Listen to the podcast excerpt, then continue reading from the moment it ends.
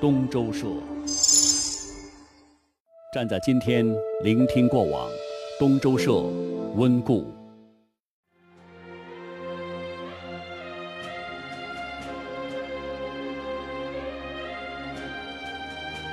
这里是东周社啊，我们继续温故。要讲的最后一位就是金嗓子周璇。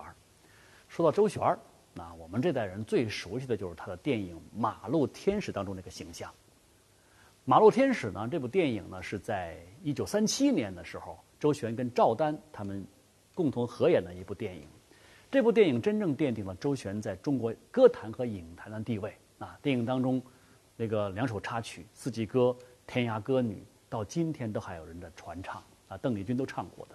那么在电影当中，周璇呢饰演了一位可爱的一个歌女小红啊。其实这个小红这个人物何尝不是周璇自己的人生写照呢？周璇原来的名字她姓苏啊，她叫苏璞，就是取这个璞玉天然的那种纯真的意思。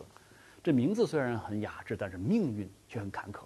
三岁的时候就被自己抽大烟的舅舅拐卖给了一个呃姓王的一户人家。就改名叫王小红，王小红这个名字好像我同学当中都有过啊，这个名字比较普遍。后来呢，又被送到上海一个姓周的一户人家，就改名叫周小红。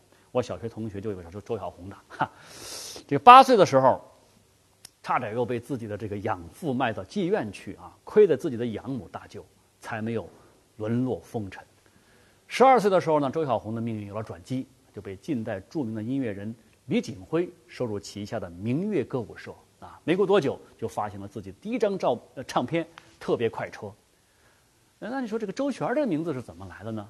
他是因为，呃，一部抗日的歌舞剧叫《野玫瑰》，他唱了一句歌词叫“与敌人周旋于沙场之上”，所以那个李锦辉呢就建议，哎，你干脆把这个名字改成周璇算了，就加了一个斜王旁，就是现在目前这个名字。那说到这个老周家这孩子改名字，我想起我这个名字改起来当时也是挺有意思的。那我原名叫周少东，少年的少。结果呢，在上个世纪六十年代那个特殊的年代，就有人批判我老爸说，说我老爸特有野心，把当时三位领袖、三位领导人的名字都各占了一个字，啊，狼子野心。这个有什么想法？然后还说这个少东、少东、少东家，你想干什么？你是想复辟吗？吓得我老爸赶紧呢，或者说趁机啊，就把这个中间那个少字那一撇给取了，就改名叫周晓东。啊，周晓东、周小红这名字就有点接近了。当时我想着小字不好，干脆把小字也拿下，就一个单名一个东字。这样也好。你看，把名字改反过来念就叫东周嘛，东周社。呃，咱们说周璇啊，周璇这个童年呢虽然很坎坷，但是呢也给他一个常人无法企及的好嗓子。他这个嗓音呢。可以说是天生的异常的那种娇嫩柔润，并且唱歌的时候能够发出一种很特殊的一种金属声，又尖亮又轻柔。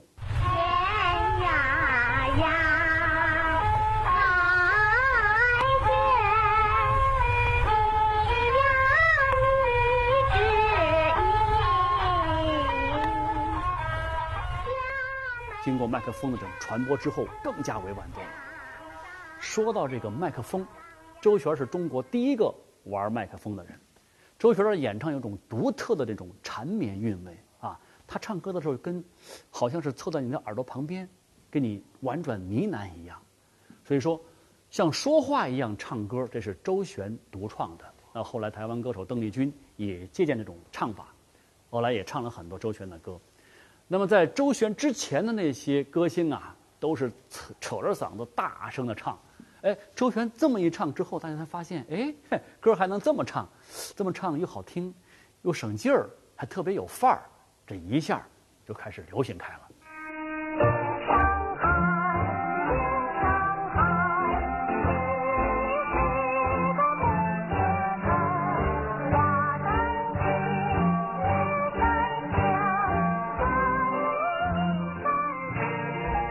其实我知道啊，我身边呢有一波朋友啊，都非常迷恋周璇那些歌，什么《夜上海》啊，《玫瑰玫瑰我爱你》啊，啊，主要是喜欢什么那种带颤音的、有点尖细的那种声音，有点风尘感啊，特别能够感受到一种那个年代的沧桑感。